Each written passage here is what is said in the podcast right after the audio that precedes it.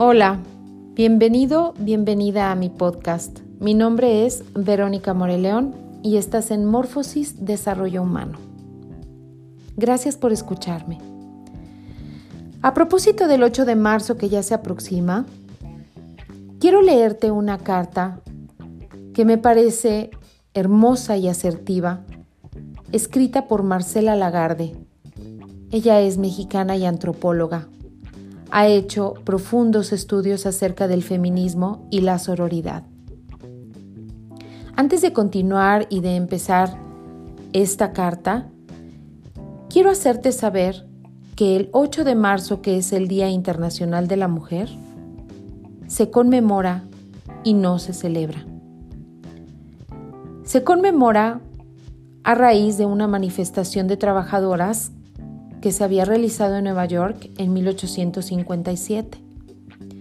Pero el suceso que marcó realmente la celebración moderna del Día Internacional de la Mujer fue un incendio en la fábrica Triangle Shirtwaist en esa misma ciudad el 25 de marzo de 1911, que causó la muerte de 146 trabajadoras, la mayoría de ellas jóvenes inmigrantes. De las cenizas de ese trágico evento surgió la llama de la búsqueda social para hombres y para mujeres. Y cien años después, esa llama sigue ardiendo en todo el mundo. Y bien, después de hacerte saber que se conmemora el 8 de marzo, te invito a que honres a cada una de las mujeres que estuvieron en esos eventos porque gracias a cada uno de esos eventos en los que ellas participaron, es que tú puedes escuchar este podcast de una forma tan libre como yo el poder grabarlo. Entonces, dicho esto, voy a empezar con la lectura.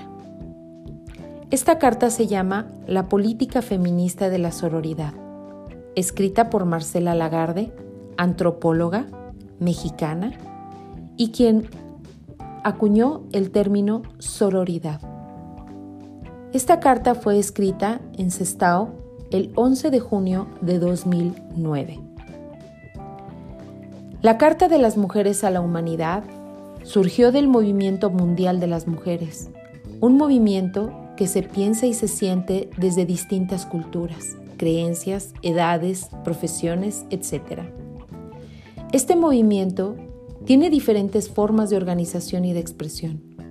Una parte es feminista y su origen está en el inicio del movimiento feminista. Y todas ellas son transformadoras. Propone una posición positiva por la vida, caracterizada por el anhelo a la paz. No siempre fue así, pero sí en el siglo XX. Una atención social a favor de la convivencia solidaria ante la crispación y la jerarquización social. En el último tiempo, este movimiento ha colocado en el centro conseguir la paz para las mujeres. Anteriormente, se había planteado conseguir derechos políticos, laborales, etc., para ellas. Esto nos ha permitido ver la violencia como un problema para las mujeres que afecta a otros ámbitos que pensábamos que estaban desconectados. Juntas, vamos construyendo un modelo porque de la experiencia de una mujer nos beneficiamos todas. Aunque ni lo sepamos, cambios que hacemos en nuestras vidas los hemos tomado de otras. Después, llegará alguien que a todo esto le ponga indicadores, el nombre del plan, del programa. Y estas experiencias tendrán la sistematización que requieren. Todas somos diversas, incluso entre cada una misma según el momento de la vida en el que se encuentre. En este párrafo hago una pausa. Cada experiencia de una mujer impacta en la vida de otra mujer y nos beneficiamos de ella si es agradable o no es agradable, impacta de todos modos y genera un cambio en tu vida. A veces, como bien lo dice Marcela, ni lo sabemos. Estos cambios que nosotros hacemos en nuestras vidas, tomado o tomadas de las vidas de otras, los hacemos en automático. Si es en beneficio y por impulso, lo recordamos. Si es una situación no tan agradable, de igual forma la recordamos, pero permanece como un desagrado en nuestras vidas. A través del autoconocimiento nosotros podemos elegir cuánto tiempo nos va a impactar o cuánto tiempo no nos va a impactar. Aquí lo que nos salva es que somos muy diversas. Cada una de nosotras somos muy diferentes. ¿Y por qué digo que nos salva? Porque a partir de esa diversidad, cada una de nosotras vamos construyendo nuestros propios principios. Y entonces es en donde podemos elegir si me quedo en ese momento de vida o avanzo. La clave está en el autoconocimiento constante, en esta disciplina diaria en donde me observo y a través de esa observación sé quién soy. Esto es diario, es como ir a correr o es como ir al gimnasio. No podemos dejarlo un solo día, porque entonces nos vamos hacia atrás y tenemos que empezar desde el principio. La sugerencia es que todos los días ejerzas esta autoobservación para que tú puedas evolucionar. Voy a continuar con la lectura. El encuentro entre mujeres diversas se está produciendo en todo el mundo. Internet. En algunos lugares apartados del mundo hay mujeres con un ordenador conectado a Internet que están haciendo un máster en género. Hoy ha cambiado el mundo, en parte por el uso que hacemos nosotras de las comunicaciones y de la apropiación de lo que hacen las mujeres de todas partes del mundo, de sus prácticas exitosas.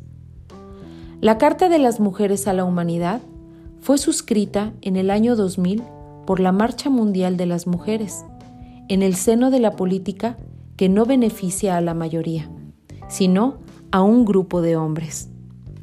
En 2004, en Ruanda, se hace un gran aporte, una presentación a la humanidad del movimiento de mujeres en el mundo.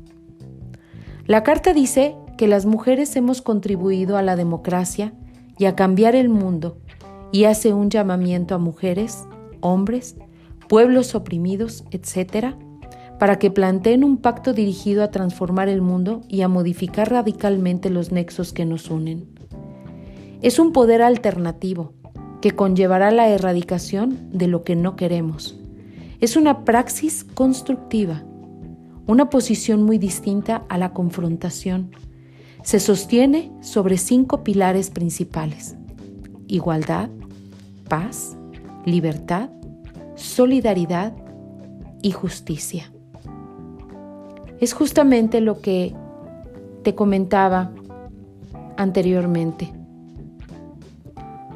Si nosotros en este autoconocimiento llegamos a saber quiénes somos, cada vez que esté una mujer frente a mí, en donde esté proyectando algo que a mí me desagrada, voy a parar y no voy a confrontar. Voy a sentarme a pensar, literal, a través de la observación, para poder llegar a un punto medio en el que yo sepa que la confrontación no es lo mejor. Entonces, la invitación es que tú acudas a estos cinco pilares principales, a que sepas que en esta igualdad es una igualdad de género. No importa si esa mujer te cae bien o no te cae bien. No importa si esa mujer está en tu vida de una forma agradable o de una forma desagradable. Hay una igualdad de género. Acude a la paz, a la paz hacia ti, a la paz hacia, hacia tu entorno, a la libertad de poder actuar en beneficio tuyo y en beneficio de todas las mujeres que te rodean, a esta solidaridad en donde, si bien desde donde tú estás, desde tu lugar, no puedes hacer algo más allá de lo que la otra mujer te está permitiendo hacer, en solidaridad a su situación y en solidaridad a tu situación, estar en paz, para que en esta justicia social podamos estar cada una de nosotras en nuestro sitio, dispuestas a avanzar, a crecer en conciencia, no aplastar, no pisar, no avengar alguna u otra situación que a ti no te agradó, pero tú no sabes qué es lo que movió a esa mujer a actuar como actuó. Y si lo sabes, en este autoconocimiento y en esta conciencia, poder hacer un alto y observar para que en la forma en la que tú vayas a actuar estén integrados estos cinco pilares principales. Voy a continuar. Hace un llamamiento a todas las fuerzas sociales para que estos valores sean puestos en práctica. Se requieren, desde luego, cambios estructurales. Los cambios ideológicos y valorativos no son suficientes. De lo contrario, cada cual le daría un contenido a la justicia. Hoy escuchamos discursos de igualdad a organizaciones que reproducen la desigualdad. Sabemos que no estamos dispuestas a tolerar más. En los últimos tiempos nos hemos dedicado a buscar qué sinergias tienen que producirse entre organizaciones locales, internacionales, etc. Para lograr el piso para las mujeres y la búsqueda ha adquirido una dimensión internacional. Nos referimos al piso del derecho internacional que se convierte en nacional a través de los pactos internacionales. Tenemos que articularnos entre lo internacional, lo nacional y lo local para poder tener una potencia más alta y para que este movimiento sea sustentable. Si no, puede resultar una cosa veraniega, o sea, pasajera. Desde el feminismo se ha creado la concepción de igualdad entre mujeres y hombres. El feminismo es radical porque plantea ir a la raíz de aquello que nos coloca en desventaja, que nos daña, que lesiona una forma digna de vida. Proclama la condición humana de las mujeres. Esta humanidad no es reconocida en muchas partes del mundo, o se reconoce parcialmente o solo si está en función del desarrollo de otras personas para producir una mejor ciudadanía. Proclama la igualdad entre mujeres y hombres. No solo hacemos el proyecto, sino que lo llevamos a la práctica, algo inadmisible por muchas organizaciones añejas y anacrónicas. Para construir la igualdad tenemos que cambiar y los cambios deben ser profundos en nosotras mismas. No se trata de predicar, sino que implica una transformación de las marcas, los deberes, los mandatos y los sellos que no impiden el desarrollo de nuestra vida. Plantea una transformación rotunda de las mujeres. ¿Cuáles son los cambios que tienen que hacer las mujeres en su condición social de género para contribuir a la igualdad?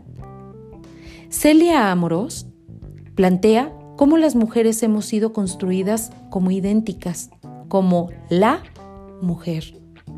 A finales del siglo XX se modificó el lenguaje y se nombra al colectivo en plural mujeres. Es una S de diversidad, de una diversidad que queremos reconocer. Con los hombres pasa igual. Un hombre no es la representación del patriarcado. Las mujeres del siglo XXI estamos llamadas a ir poniendo nombre a las cosas. Demanda una redistribución equitativa de la propiedad, lo que supondría una revolución agraria mundial. Las mujeres se dejan la piel trabajando la tierra, pero no son titulares. Me regreso un poco a comentar mi visión acerca de estas breves palabras en donde dice, un hombre no es la representación del patriarcado. Yo estoy totalmente de acuerdo con ello. En algunas corrientes feministas creen que el hombre es el enemigo, hacen al hombre un enemigo y no es así. No todos los hombres son enemigos. Es más, yo podría, yo podría decir que a través de este autoconocimiento, ningún hombre es enemigo. Si tú te conoces lo suficiente, sabes quién eres y te ocupas de sanar tus heridas, podrás ver a cada uno de esos hombres como eso, como hombres y no como enemigos. Justamente por esto es que dicen, un hombre no es todo el patriarcado. El patriarcado es un conjunto de hombres, una parcela de hombres en donde no dejan un solo centímetro para una mujer. Eso es el patriarcado. Hay hombres que incluso apoyan mucho más a las mujeres que otras mujeres. Entonces, desde mi visión, yo estoy totalmente de acuerdo con Marcela Lagarde en donde un hombre no es todo el patriarcado. ¿Tú qué opinas? Voy a continuar la lectura. Los hombres tienen que cambiar y eso tiene que estar normado. Las leyes que estamos aprobando implican a los hombres directamente.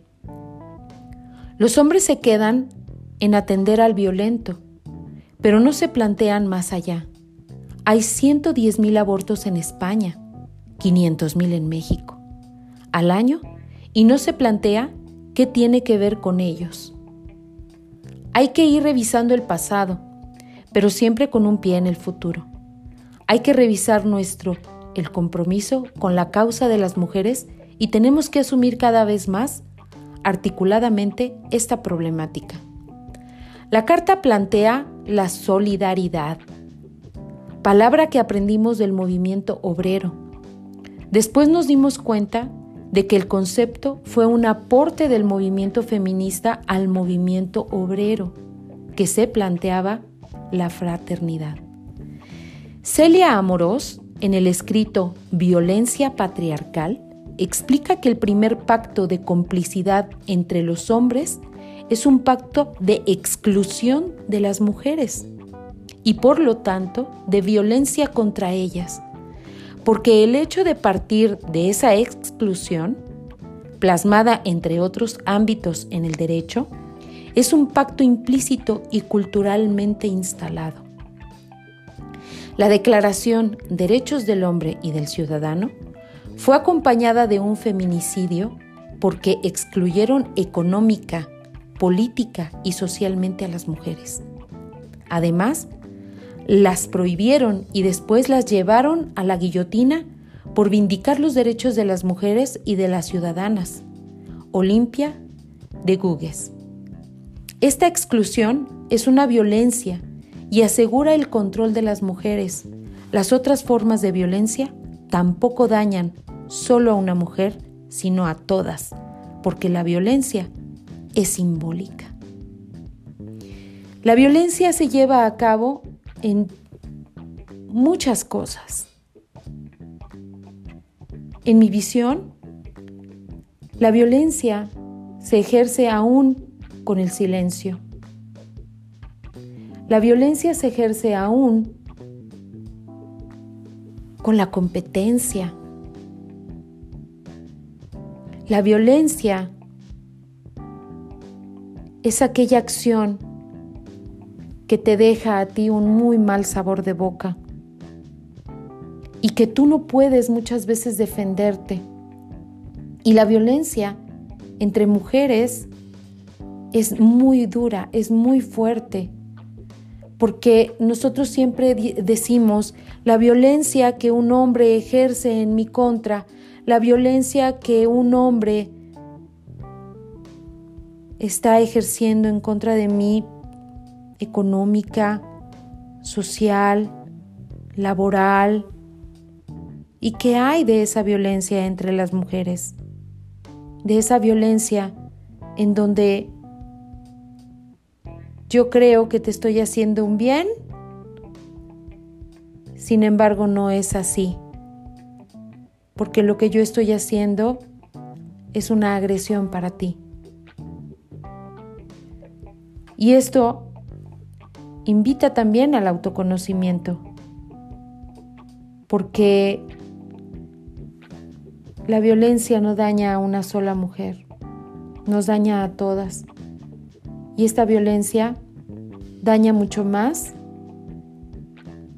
a quien cree que no está haciendo daño. Entonces, te invito a reflexionar sobre lo que es la violencia y de qué forma es que tú, desde donde estás, ejerces violencia contra otra mujer, aun siendo tu mamá, tu hija, tu familia, o también ejerces violencia en contra de menores. Eso te lo dejo en la mesa para que lo pienses y lo reflexiones.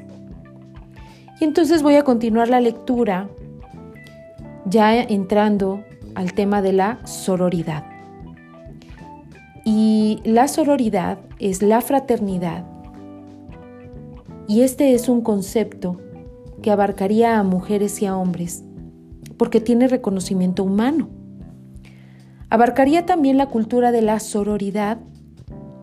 Este no es un concepto religioso, pero sí tiene un latinajo sor, hermana. Significa que ninguna está jerarquizada. Tiene como sentido la alianza profunda y compleja entre las mujeres. Sororidad, soridad, sisterhood, pacto político de género entre mujeres que se reconocen como interlocutoras. No hay jerarquía, sino un reconocimiento de la autoridad de cada una.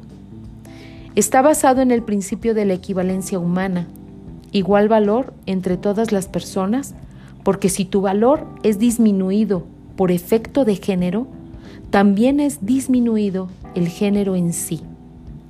Al jerarquizar u obstaculizar a alguien, perdemos todas y todos. En ocasiones, la lógica patriarcal nos impide ver esto. La sororidad tiene un principio de reciprocidad que potencia la diversidad. Implica compartir recursos, tareas, acciones, éxitos. Reconocer la igual valía está basado en reconocer la condición humana de todas, desde una conceptualización teórica de la que significa.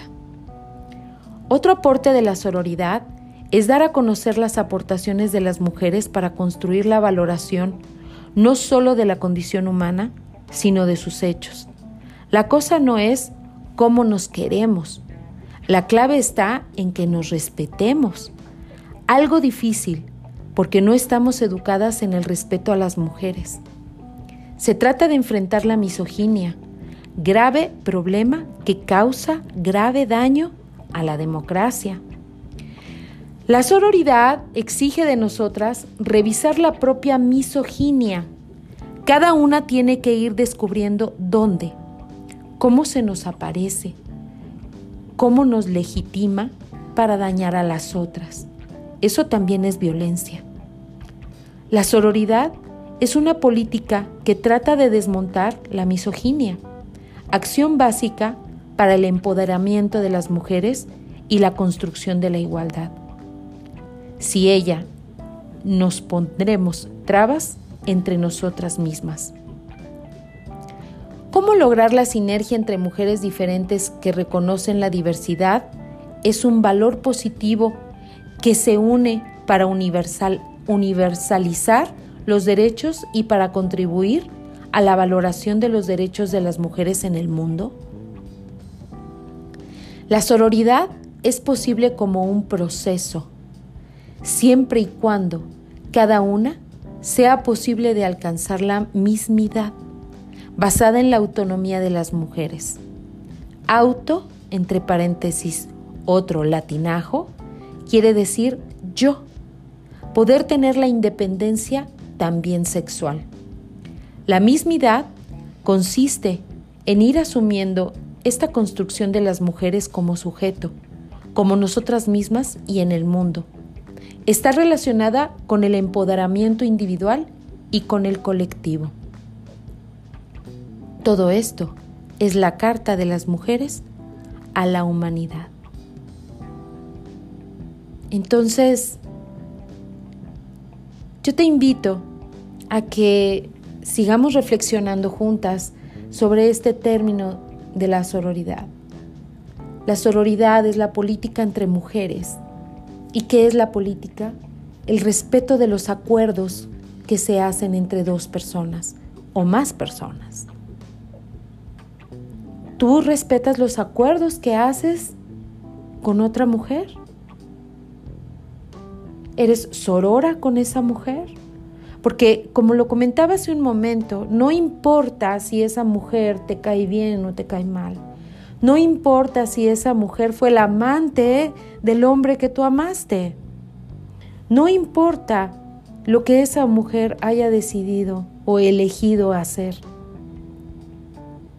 Aquí hay una igualdad de género, por tanto un respeto al género